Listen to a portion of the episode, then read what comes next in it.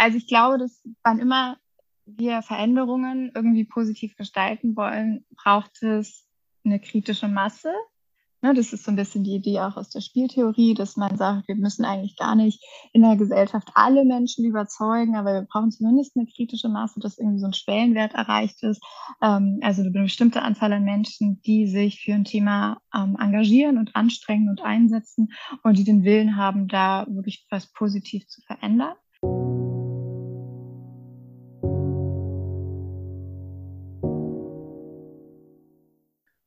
Hallo und herzlich willkommen zum The Social Design Podcast mit Daniel und Varena. Wir sprechen über vielfältige Themen rund um Gesellschaft, Arbeit und soziale Strukturen. Immer mit der Fragestellung, was kann jede und jeder von uns tun, damit wir sichere, erfüllende und gute Lebensrealitäten für alle gestalten. Daniel ist Plakatkünstler, der sich mit sozialen, ökologischen und ökonomischen Themen auseinandersetzt und mit seinen Ideen und Visionen zahlreiche Ausstellungen auf der ganzen Welt und Studierende als Dozent bereichert. Verena ist Initiatorin von Act and Protect gegen sexualisierte Gewalt. Sie setzt sich als Aktivistin und Workshop-Moderatorin für wertschätzende und gewaltfreie Kulturen ein, besonders in Business und Marketing. Unsere Expertin heute ist Laura Kutsch. Laura ist Journalistin, Kommunikationspsychologin und Entwicklerin der Woman Up Academy. Sie berät und erstellt passgenaue Trainings- und Personalentwicklungskonzepte für Unternehmen und Großunternehmen ganz unterschiedlicher Branchen sowie für Weiterbildungsanbietende. Sie hat bislang über 1000 Frauen in verschiedenen Formaten begleitet und unterstützt sie in der Woman Up Academy mit einem Team aus Expertinnen dabei, sich in der Berufswelt zu behaupten. Immer wieder teilt sie ihre Expertise auch auf Panels, in Interviews und in Expertinnenbeiträgen. Liebe Laura, wir freuen uns sehr, dass du heute unser Experte, unsere Expertin bist. Und wir starten direkt mit der ersten Frage. Was ist dein Herzensthema? Also erstmal vielen, vielen Dank für die Einladung. Ich freue mich, äh, heute hier zu sein. Und das Thema, was ich euch mitgebracht habe, ist Selbstbehauptung im Beruf für Frauen. Ähm, ein Thema, zu dem ich in den letzten Jahren sehr, sehr viel gearbeitet habe, in dem wir, zu dem wir auch für äh, die Women Up Academy arbeiten. Und äh, ja, von dem ich glaube, dass es viel zu besprechen gibt. Und ich freue mich, dass wir das heute gemeinsam tun. Ja, wir freuen uns auch riesig. Und wie bist du zu diesem Thema gekommen?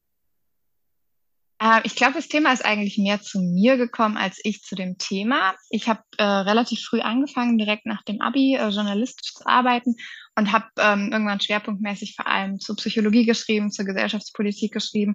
Das heißt also ganz viel, was man irgendwie zusammenfassen würde unter wie sind so Situationen für Frauen in Führungspositionen, Gender Pay Gap, Gender Care Gap, uh, Unconscious Bias, you name it. Also all diese Dinge, das hatte ich sowieso sehr, sehr gut auf dem Schirm. Alles, was so Zahlen, Daten, Fakten dazu angeht und journalistisch eben immer das große Ganze eigentlich betrachtet. Dann kam die Arbeit als Kommunikationspsychologin dazu. Ähm, ähm, dazu war ich super vielen Unternehmen, habe dort Workshops angeboten, Weiterbildungen, habe Personalentwicklungsmaßnahmen konzipiert und dafür dann auch immer Analysen gemacht. Also was brauchen die Leute dort, was hilft ihnen besonders gut weiter, was wünschen die sich? Und in dem Zuge habe ich gemerkt, dass einfach super viele Frauen auf mich zugekommen sind, ähm, mit ja, Wünschen nach Selbstbehauptungsthemen. Also sowas wie, wie kann ich lernen, mich besser durchzusetzen? Wie kann ich Gehör finden mit meinen Ideen? Eigentlich bin ich doch qualifiziert und ich möchte hier nicht untergehen. Ich habe aber das Gefühl, die anderen haben so ein bisschen eine bessere innere PR-Abteilung und ähm, dann ja, nimmt es mir dann doch irgendwie, lasse ich mir die Butter so vom Brot nehmen. Ich kann mich vielleicht an manchen Stellen nicht so gut abgrenzen. Ich möchte es gerne den anderen recht machen und Erwartungen erfüllen. Ähm, merke, dass ich dann hinten raus selber war wahnsinnig gestresst bin, die bin, die als Letzte noch im Büro sitzt und so weiter. Also all, all diese Themen kamen super viel. Und dann habe ich äh, darauf basierend eigentlich ganz viel mit den Frauen dazu gearbeitet und habe früh schon das sowohl online als auch offline gemacht und habe äh, dann über die letzten Jahre das eigentlich immer stärker ausgebaut, habe am Anfang eine Weiterbildung, die Women Up Selbstbehauptung im Beruf Weiterbildung, die ist so eine dreimonatige Online-Weiterbildung, als erstes angeboten und ähm, dann so Stück für Stück daraus die ähm, Women Up Academy entwickelt und so hat sich das irgendwie ganz organisch alles ergeben, ohne dass ich da äh, so schwer danach gesucht hätte. Und wenn du schon auch beschrieben hast, um welche Selbstbehauptungsthemen es geht, ohne in Stereotypen mhm. denken zu wollen, ist es wirklich ein Unterschied? Müssen sich Frauen im Beruf anders behaupten als Männer? Und wenn ja, warum ist das so deiner Meinung nach? Ja, also es ist ein Unterschied. Ähm, du kannst dir das vorstellen, dass du immer so mehr Faktorenmodelle hast. Ne? Was führt dazu, dass sich jemand besonders gut, mittel, schlecht, wie auch immer behaupten kann? Und natürlich gibt es auch Männer, die Schwierigkeiten haben, sich im Beruf ähm, zu behaupten. Aber äh, bei Frauen treffen eben noch mal mehrere Faktoren zu. Also du kannst natürlich immer individuelle Faktoren haben, biografische Erfahrungen, ähm, ja einfach Themen, die dazu führen, dass es jetzt speziell dir als Person an manchen Stellen ein bisschen schwerer fällt. Ähm, und dann gibt es aber auch Dinge, die systemisch und strukturell begründet sind. Also wenn wir uns angucken, wie erziehen wir Jungs und Mädchen, dann finden wir da nach wie vor Unterschiede. Ne? Dann sehen wir, dass junge Mädchen schon früh in so eine äh, Caring-Rolle sozusagen reinkommen, ne? so mit der Puppe spielen, sich sorgen, sich kümmern. Ähm, Jungs können sich auch ein bisschen eher irgendwie raufen, da kann man sich mal eins auf die Kasse geben, das ist gut, das ist so, ähm, da kann man auch mal lernen, sich durchzusetzen und Mädchen werden schon immer noch häufig auch aufgezogen mit so Ideen von, guck, dass du in der Gruppe gut klarkommst, guck, dass du dich irgendwie anpassen kannst, ähm, dass das hier harmonisch abläuft, dass man sich so unterstützt, sei bescheiden, fall nicht auf. Das sind Dinge, die nach wie vor häufig irgendwie vorkommen. Ähm, und da sind auf jeden Fall Unterschiede. Und dann gibt es Unterschiede zum Beispiel in Bewertungen. Also da gibt es ja dieses große Thema Unconscious Bias. Also das sind ähm, unbewusste kognitive Verzerrungen. Äh, könnte man so ein bisschen vereinfacht erklären als unbewusste Denkfehler einfach, die den die allermeisten Menschen unterliegen. Also auch gar nicht nur Männer, sondern sowohl Männer als auch Frauen. Wenn es darum geht, wie gucken wir dann auf Frauen in der Arbeitswelt? Ähm, wann schreiben wir bewusst oder unbewusst jemandem Kompetenz zu? Zu? Wann denken wir, jemand ist fähig?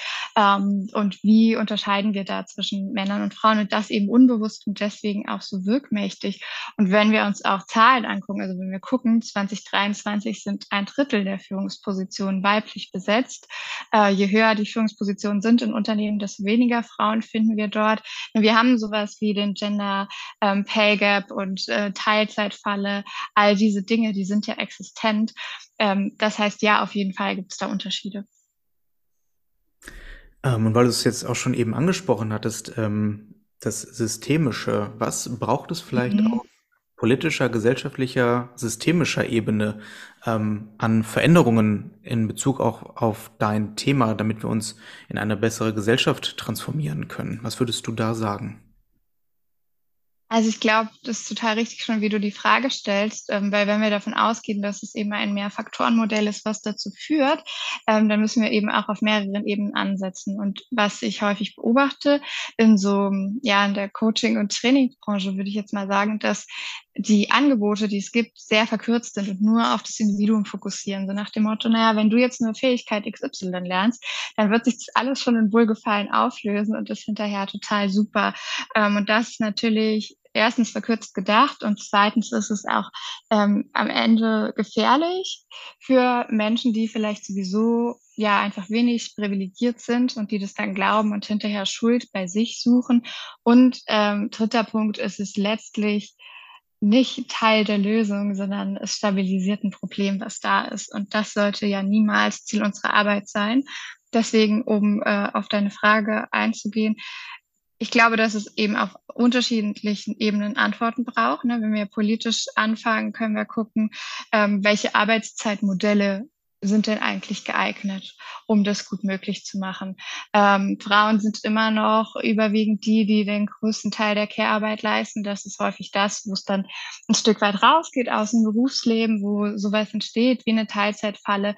Dann kann man Fragen stellen wie, okay, können wir ähm, Dinge aufstellen, also Anreizmodelle zum Beispiel schaffen, um Elternzeit ähm, besser aufzuteilen? Können wir nochmal über sowas nachdenken wie ein Ehegattensplitting? Ist es wirklich noch klug im Jahre 2023 sowas ähm, zu bevorteilen, ne? dass man irgendwie Paare hat, wo einer der Hauptverdiener ist und dann ist es eben meistens die Frau, die relativ wenig verdient, ähm, weil es eben auch Abhängigkeiten fördert, weil es nicht dazu führt, dass man irgendwie zeitnah nochmal ähm, in eine Arbeit zurückgeht. Was ist mit Kinderbetreuung? Also auch da ne, liegt ja wirklich oft der Hase begraben, dass man irgendwie sagt, okay, ich möchte eigentlich gerne viel früher wieder zurück zur Arbeit, aber wer guckt denn nach meinem Kind? Also all das sind so Stellschrauben, die man angehen könnte. Und wenn man das politisch denkt, dann würde ich sagen, darf auch Politik gerne bei sich selber anfangen und sich fragen, sind denn die Rahmenbedingungen, die wir gerade anbieten, ähm, so gedacht, dass auch Menschen hier teilhaben können, die zum Beispiel Familie haben oder die sich noch um Angehörige kümmern. Ne? Also es muss ja jetzt auch nicht mein Kind sein. Auch Frauen sind in der Regel die, ähm, die sich dann um, um zu pflegende Eltern oder andere Angehörige eben doch in der Mehrzahl kümmern. Äh, und auch da kann man das sicherlich inklusiver gestalten. Also wenn jetzt der äh, Familienausschuss abends um 22 Uhr äh, tagt, naja, muss man halt überlegen, wer dann da sitzt letztlich. Ähm, und wenn wir wollen, dass diese Fragestellungen dort mehr abgebildet werden, dann ist es, glaube ich, ganz klug, auch Menschen dort reinzubringen, für die das ein Teil ihres Lebens ist. Also das, äh, das zur Politik. Und ähm, ich kann, wenn du möchtest, gerne fortfahren mit anderen Bereichen. Aber du hast jetzt gerade, glaube ich, Politik speziell angesprochen, gell? Ja, und gehen wir aber mal auf andere Bereiche. Ähm, mhm. Ähm, oftmals steht ja bei diesem Thema auch Veränderung im Vordergrund. Wir wollen äh, mhm. bestehende Systeme und Strukturen verändern. Und Veränderungen gehen ja häufig auch mit Sorgen, mit Ängsten, mit Unsicherheiten einher. Ja was genau kann denn eigentlich jeder Mensch in unserer Gesellschaft ganz konkret gewinnen, wenn wir diese Strukturen verändern? Kannst du uns da ein, zwei Beispiele geben? Ja, also was ich immer schön finde, ist, wenn man sich nicht nur überlegt, äh, was ist dann der Verlust, den ich möglicherweise habe, sondern sich zu überlegen, was könnte ich denn eigentlich gewinnen, wenn ich mich jetzt bewege ähm, und dieses hinzu, was, was ja irgendwie besser sein könnte, also irgendwie eine gute Vision, das ist ja meistens das, was Menschen dann auch in Gang setzt, wenn man das Gefühl hat, hier ist zwar nicht so gut, aber dort hinten, who knows, was da wird, ähm, ob das so besser wird, dann ne, be bewegen die Leute sich nicht so gerne. Das ist ja auch sehr nachvollziehbar. Aber letztlich, ähm, wenn man das zu Ende denkt, wäre es natürlich nicht nur eine gerechtere Gesellschaft, die wäre es in jedem Fall, aber nicht alle Menschen sind durch Gerechtigkeit zu motivieren. Es wäre aber, glaube ich, auch eine erfolgreichere Gesellschaft. Es wäre sicherlich eine inklusivere Gesellschaft, in der äh, mehr Menschen einfach hm, einen fairen und einen guten Platz am Tisch finden und um den weniger kämpfen müssten und in der äh, Macht anders und gerechter verteilt wäre. Und wenn wir jetzt den Blick vom System weglenken, auch auf das Individuum, ähm, was jede und jeder in Bezug auf dein Thema vielleicht auch schon im Alltag ähm, tun kann, was würdest du da sagen? Auch da will ich nochmal unterteilen. Also ich würde zum Beispiel ähm, als ganz wichtig erachten tatsächlich auch die Rolle der Väter. Ne? Also dass man wirklich auch eine Bereitschaft mitbringt, wenn man sich überlegt, ich möchte gern Vater werden, sich auch einzubringen und wegzukommen von solchen Narrativen wie, ähm, ja, mein Mann unterstützt mich. Ja, wir hatten Anfang des Jahres eine ähm, schöne Veranstaltung und da hat mir hinterher eine Frau erzählt, ähm, die, die arbeiten beide Vollzeit, haben ein Kind und die Großmutter hatte sie irgendwie gefragt, ja, sag mal, wie ist denn jetzt, willst du denn jetzt nicht aufhören zu arbeiten, wo das Kind da ist? Ist. Und dann hat sie gesagt, nee, nee, auf jeden Fall arbeitet sie weiter. Und dann war so die Großmutter schon etwas unglücklich und sagte dann, ja, aber wie ist denn, unterstützt dich denn jetzt dein Mann? Und dann meinte sie nur so, äh, du, der unterstützt mich nicht, es reicht völlig, wenn er seinen Teil macht. Und da musste ich sehr drüber lachen, weil ich eine sehr treffende Antwort fand. Also auch da so die Frage nach Narrativen, ähm, wes, wem, wem gehört sozusagen die Rolle? Ne? Also ähm, diese ja, Rolle der Fürsorgenden vor allem irgendwie mit einer Frau zu verknüpfen und zu sagen, ja, es ist irgendwie ganz nett, wenn die dann auch noch Unterstützung hat, sondern zu sagen, Moment mal, es sind ja beide in dem Moment Elternteile und beide können ihre Rolle ausfüllen. Das, glaube ich, ist ganz wichtig. Ähm, gesellschaftlich betrachtet ist wirklich auch die Frage, wie erziehen wir Jungs und Mädchen, ne? welche Sozialisation erfahren die ähm, und welche Narrative fördern wir auch. Also jetzt Beispiel das mit der Unterstützung, aber ein anderes Beispiel, ähm, was, was mir spontan einfällt, ist, ähm, als Christine Lambrecht, unsere ehemalige Verteidigungsministerin, ihr, ihren Rücktritt erklärt hatte, ähm, kam Wolfgang Kubicki direkt und hat gesagt, ja, ja, jetzt müssen wir aber nochmal überlegen, dieses Kabinett, äh, wir sollten das jetzt doch nochmal nach dem Leistungsprinzip äh, besetzen und eben nicht mehr paritätisch. Und ähm, das, und also stellt ihr sozusagen die Hypothese in den Raum, die Kabinette vorher wären alle nach dem Leistungsprinzip besetzt worden. Jetzt könnte man das etwas polemisch beantworten und sagen, okay, wir denken kurz an Andi Scheuer und schon ist diese Hypothese widerlegt. Aber um es jetzt wirklich sachlich, fachlich ähm, zu beantworten, sehen wir ja, dass Mädchen ähm, gute Schulabschlüsse haben, dass die gute Uni-Abschlüsse haben, oft auch eben besser als die Jungs. Das heißt, es muss ja irgendwo einen Kipppunkt geben. Wenn es jetzt nur nach reiner Leistung gehen würde, müsste sich das ja prozentual so fortsetzen. Das tut es aber nicht. Ähm, und dass wir da echt achtsam und wachsam werden, wenn uns auch wirklich solche Narrative in Unterhaltung begegnen, dass wir anfangen, das zu hinterfragen. Das, glaube ich, ist was, was jede und jeder machen kann.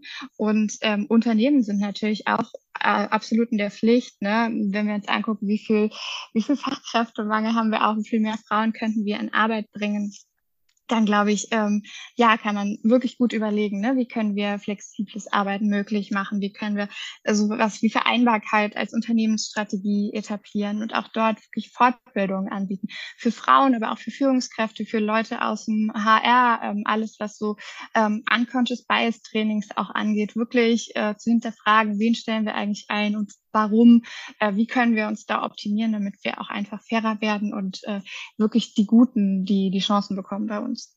Und, und das wäre dann, ähm, um den Bogen gerade nochmal zu schließen, das wäre ja dann eigentlich Leistungsprinzip.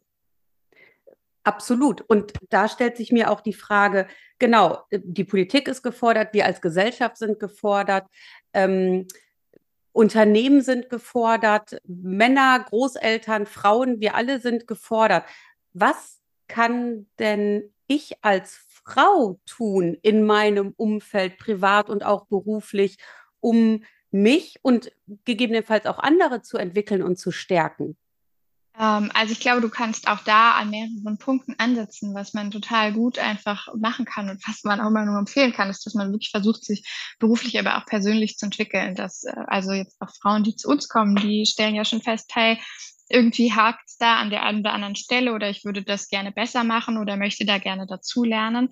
Ähm, und das sowohl persönlich als auch beruflich ähm, zu sehen und das gleichzeitig aber man auch versucht zu lernen über die Systeme, in denen wir uns befinden und über Dinge, die wirklich auch strukturell wirken. Weil ich sehe bei unseren Klientinnen schon die Tendenz, dass sich sehr viele Frauen zuallererst, die zu uns kommen zumindest, nur dafür kann ich sagen, ähm, dass die sich zuallererst selbst häufig in Frage stellen und überlegen, hm, liegt es denn nicht an mir? Hab jetzt nicht ich da was falsch gemacht? Hätte ich da irgendwie anders mich verhalten können? Und die äh, die Tendenz haben, viel zu viel Verantwortung bei sich zu suchen und die der anderen nicht so zu sehen oder auch von, wie wirkt sich eigentlich aus der Kontext, äh, in dem ich lebe. Ähm, und da finde ich das sehr, sehr hilfreich, auch in, im Zuge von so einer Selbstbehauptung, äh, sich da wirklich weiterzubilden, weil das Selbstbehauptung ist nicht Selbstoptimierung und äh, irgendwie in so einem negativen Sinne nach dem Motto, jetzt bringen wir den Frauen schnell die und die Verhaltensweisen bei und dann sind sie super geeignet, um sich eigentlich an dysfunktionale Systeme anzupassen. Also das wäre ja genau das, was nicht passieren sollte. Ähm, und ich glaube, was auch hilft, ist wirklich sich äh, auszutauschen, sich Netzwerke zu suchen, äh, zusammenkommen mit anderen Frauen, die äh, ähnliche Themen auch bewegen und äh, sich ehrlich darüber auszutauschen. Auch da gibt es ja häufig so dieses Narrativ von, ah, Frauen können sich nicht so viel gönnen oder sind ein bisschen zickig oder stutenbissig. Finde ich alles ziemlich schwierig. Ähm, kann ich für unsere Frauen und unsere Arbeit auch überhaupt nicht bestätigen. Ähm, also ja, auch, auch das fällt für mich unter Narrative, die dringend hinterfragt werden sollten. Äh, und da wirklich in eine, eine positive Unterstützung gegenseitig zu gehen, finde ich hilfreich. Und äh, last but not least, ähm, tatsächlich auch Dinge einzufordern. Also es gibt so dieses schöne Zitat, ich weiß gerade gar nicht genau, von wem es ist, aber dieses äh, Frauen, die nichts fordern, werden beim Wort genommen. Äh, sie bekommen eben auch nichts. Und äh, zu merken, man hat, man ist auch nicht ohnmächtig, sondern man kann Forderungen stellen und wenn man vielleicht alleine nichts bewirken kann, dann doch zumindest in einem Kollektiv. Also auch das ist was, was ich in meiner Arbeit sehr stark beobachte, dass ähm, häufig dann Frauen sich auch so ein bisschen vereinzelt fühlen und in den Momenten, wo man zum Beispiel Gruppentrainings oder Gruppenworkshops hat, ähm, oft die Beobachtung ist, ach Mensch, so wie es mir geht oder so wie ich mich fühle, also fühlen sich ja mal noch die, weiß ich nicht, neun oder ähm, 14 oder wie viel auch immer Personen dann da sind, anderen eben auch. Und wenn wir uns jetzt hier zusammentun, dann können wir vielleicht doch auch die ein oder andere Veränderung bewirken. Und ich glaube, das ähm, ist ein Weg, der funktionieren kann. Dieses Gefühl kenne ich auch. Ich bin gar nicht alleine mit dem, was ich empfinde, ja. was ich erlebe. Ne? So, ähm, sowohl als, als Frau, als auch als Mutter, als auch als Aktivistin. Und ähm, meine Frage an dich noch mal ganz konkret: mhm. Woraus hast du gelernt oder was hast du gelernt in deiner Arbeit und wie hast du dieses Learning in deine Arbeit mit reingetragen? Ich glaube aus allen Feldern. Ähm, mir ist eigentlich erst rückblickend klar geworden, dadurch, dass ich ja so lange journalistisch gearbeitet habe, habe ich lange vieles an Wissen, was man da so sammelt, äh, unter für mich unter Wissen von, naja, das weiß man halt verbucht, aber gar nicht als da habe ich ja auch schon irgendwie einiges, äh, hat sich einiges angesammelt über die Zeit. Und das habe ich dann nochmal wirklich deutlich gemerkt, was für ein großer Vorteil das auch sein kann, das alles so zu wissen und parat zu haben, als ich angefangen habe, ähm, in die Unternehmen reinzugehen. Und als ich auch gemerkt habe, wie viele andere Trainingsangebote sich eben nur auf Individuen konzentrieren und ähm, die wirklich das nicht parat haben, was passiert eigentlich noch so außenrum, was ich tatsächlich problematisch finde. Also das ist ein Feld, woraus ich sicher viel gelernt habe. Das andere ist natürlich, ähm, du hast eben eingangs schon gesagt, dass ich, das ist ein Thema, da habe ich mit über 1000 Frauen dazu gearbeitet. Das heißt, irgendwann hat man so ein bisschen eine eigene äh, Datenbasis, wenn man so möchte. Und man lernt halt wahnsinnig viel von den Menschen, mit denen man arbeitet ähm, und kann dann auch das, was man macht, immer noch mal selber optimieren oder sagen, okay, das hat jetzt besonders gut funktioniert, das verstärken wir an der Stelle. Das war nur so mittelgut, das nehmen wir mal beim nächsten Mal raus ähm, und kann so, so einfach das, was man selber ähm, macht in der Arbeit, immer noch mal weiter verfeinern. Ähm, nichtsdestotrotz ist es natürlich eine sehr individuelle Arbeit. Also es ist auch, ähm, weil ich eben von der Weiterbildung erzählt habe, das ist zwar eine Online-Weiterbildung, aber das ist jetzt kein, äh, kein Videoprogramm, was man sich anguckt und durchläuft, sondern das ist mir total wichtig und äh, glaube ich auch bei dem Thema, das, das merken wir, wenn wir drüber reden, wie viele Faktoren ähm, es gibt, die einfach Einfluss nehmen. Ähm, das ist, es ist viel zu komplex, um zu sagen, na, jetzt guck dir mal irgendwie drei Videolektionen an und hinterher läuft es super, sondern mir ist total wichtig, ähm, und das ist was, was sich dann auch sehr bewährt hat, dass wir mit wenigen Personen arbeiten, dass es aber eben auch Sinn macht, gerade bei dem Thema, sowohl eins zu eins als auch in der Gruppe zu arbeiten um zum Beispiel solche Dinge zu haben, wie wir gerade besprochen haben, ne? dass man merkt, hey, ich bin gar nicht alleine. Es kann nochmal eine andere Dynamik entstehen, es entsteht eine Kraft aus der Gruppe. Trotzdem gibt es vielleicht Themen, wo man sagt, ey, die möchte ich aber lieber eins zu eins ansprechen und jetzt nicht in so einem großen Rahmen. Ähm, und aus, aus all diesen Erfahrungen irgendwie jahrelang das in den Unternehmen zu machen, der journalistischen Erfahrung und einfach wirklich der, der Arbeit mit den Leuten, da lernt man so viel und es ist ja immer wieder ein komplett neuer Prozess, den man begleitet, egal wie viele Menschen das letztlich dann sind oder waren. Ähm, daraus würde ich sagen, habe ich einfach gelernt. Und wir haben jetzt ja im Gespräch schon viel über deinen Fokus im Hier und Jetzt mitbekommen. Was würdest du denn sagen, wie verschiebt sich der Fokus vielleicht in den nächsten Jahren, beziehungsweise mh, hm, was würdest du sagen, wie sieht, wie sieht, wie sieht dein, deine Arbeit in den nächsten Jahren dann aus? Naja, also ich glaube, dass wann immer wir Veränderungen irgendwie positiv gestalten wollen, braucht es eine kritische Masse. Ne, das ist so ein bisschen die Idee auch aus der Spieltheorie, dass man sagt, wir müssen eigentlich gar nicht in der Gesellschaft alle Menschen überzeugen, aber wir brauchen zumindest eine kritische Masse, dass irgendwie so ein Schwellenwert erreicht ist. Ähm, also eine bestimmte Anzahl an Menschen, die sich für ein Thema ähm, engagieren und anstrengen und einsetzen und die den Willen haben, da wirklich was positiv zu verändern. Und ich glaube im Moment, wenn man ganz ehrlich ist, ich bin natürlich in einer Bubble, wo ich sehe, es gibt viele Menschen, die sich mit diesen Themen beschäftigen. Gleichwohl leben wir gerade in einer Zeit, wo man irgendwie so eine absolute Gleichzeitigkeit der Krisen hat und dann mitten in der Aufmerksamkeitsökonomie. Das alles konkurriert ja um unsere Aufmerksamkeit. Mm, das heißt, dass das jetzt so in den nächsten zwei, drei Jahren so einen krassen Durchbruch gibt, sehe ich jetzt gerade nicht. Das kann natürlich sein, dass sich nochmal, wie haben wir in der Pandemie auch gesehen, da kommt plötzlich eine Pandemie und auf einmal machen wir einen Riesensprung, was Digitalisierung angeht. Ähm, aber wenn jetzt nichts Unvorhersehbares an externem eintritt, sehe ich jetzt nicht, dass das einen Riesensatz macht. Ich sehe, dass ähm, es immer mehr Bewusstseinsbildung gibt dahingehend. Ähm, und ich bin natürlich in der Bubble unterwegs, die sich da engagiert, aber ich glaube, dass das schon wirklich noch ähm, seine Zeit brauchen wird, ähm, bis, bis da größere Veränderungen erreicht werden. Das wäre zumindest mal meine scheidende Prognose. Was meinst du, welchen Anteil hat daran auch Bildung, also sowohl Weiterbildung im Erwachsenenbereich, aber eben auch Weiterbildung und Entwicklung von Kindesbeinen an, da nochmal ganz anders systematisch und strukturell auch ja zu entwickeln und zu fördern? Ja, auf jeden Fall einen großen Anteil. Ne? Es fängt ja schon damit an, wie du halt wirklich Kinder erziehst und ähm, dann aber auch später wir können ja in allen Bereichen dazulernen, oder? Es ist ja nie zu spät zu erkennen. Auch das hat man ja auch gesehen irgendwie in den letzten Jahren in dieser, äh, zum Beispiel in dieser Black Lives Matter Bewegung, äh, wie viele Menschen plötzlich dann nochmal angefangen haben, sich wirklich mit Dingen wie Rassismus zu beschäftigen. Genauso können wir uns auch mit ähm, feministischen Themen beschäftigen und uns da weiterbilden. Und es ist ja, wir können ja jederzeit dazulernen.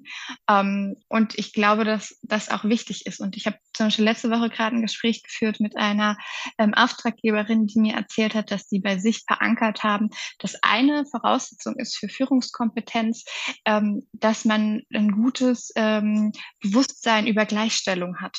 Und dann dachte ich, das ist super. Also sowas wirklich viel mehr zu etablieren, zu sagen, hey, es gehört wirklich auch zu euren Aufgaben, dass ihr da bestimmte Dinge auf dem Schirm habt und wir setzen das voraus. Ähm, und so kann man, egal ja in welchem Alter oder in welchem ja, Lebensstand man gerade ist, kann man immer äh, nochmal dazulernen und sich weiterentwickeln. Ja, definitiv. Ähm, Finde ich auch ein sehr, sehr wichtiges Thema Bildung. Ähm, wie bekommen wir das auch hin, ähm, zukünftig unsere Generation für diese Themen zu sensibilisieren? Ich glaube, das geht auch dann wirklich nur über Bildung und Weiterbildung und vor allem auch Aufklärung. Ähm, dann würden wir aber schon so ganz langsam unsere letzte Frage einleiten. Ähm, und zwar, wenn du einen Wunsch für dein Thema formulieren könntest, wie würde der aussehen? Wenn ich einen Wunsch für mein Thema äh, formulieren könnte, dann wäre das, glaube ich, der, ähm, wir haben ja eben schon gesehen, dass es wirklich viele Faktoren gibt, die das beeinflussen können. Und es wird bestimmte Faktoren geben, die werden wir nicht nullen können. Also gerade auch was jetzt biografische Erfahrungen angeht, die jemand macht, da, da werden wir jetzt uns gesellschaftlich anstrengen können, wie wir wollen. Das, das kriegst du nicht genullt. Ähm, aber es gibt eben auch viele Faktoren, die können wir beeinflussen und da können wir absolut was zum Positiven verändern. Und wenn das irgendwann so wäre, dass äh, vielleicht Mädchen, die jetzt klein sind, das mal in 20, 30 Jahren ein bisschen leichter haben, ähm, da dafür, ähm, ja, oder das, das wäre der Wunsch. Wir danken dir sehr, Laura, dass du unseren Podcast mit deinem Wissen und deinen ganz vielen Impulsen und praktischen Tipps bereichert hast. Und vielen Dank, dass du heute bei uns warst. Danke euch. Vielen Dank für die Einladung. Danke, Laura.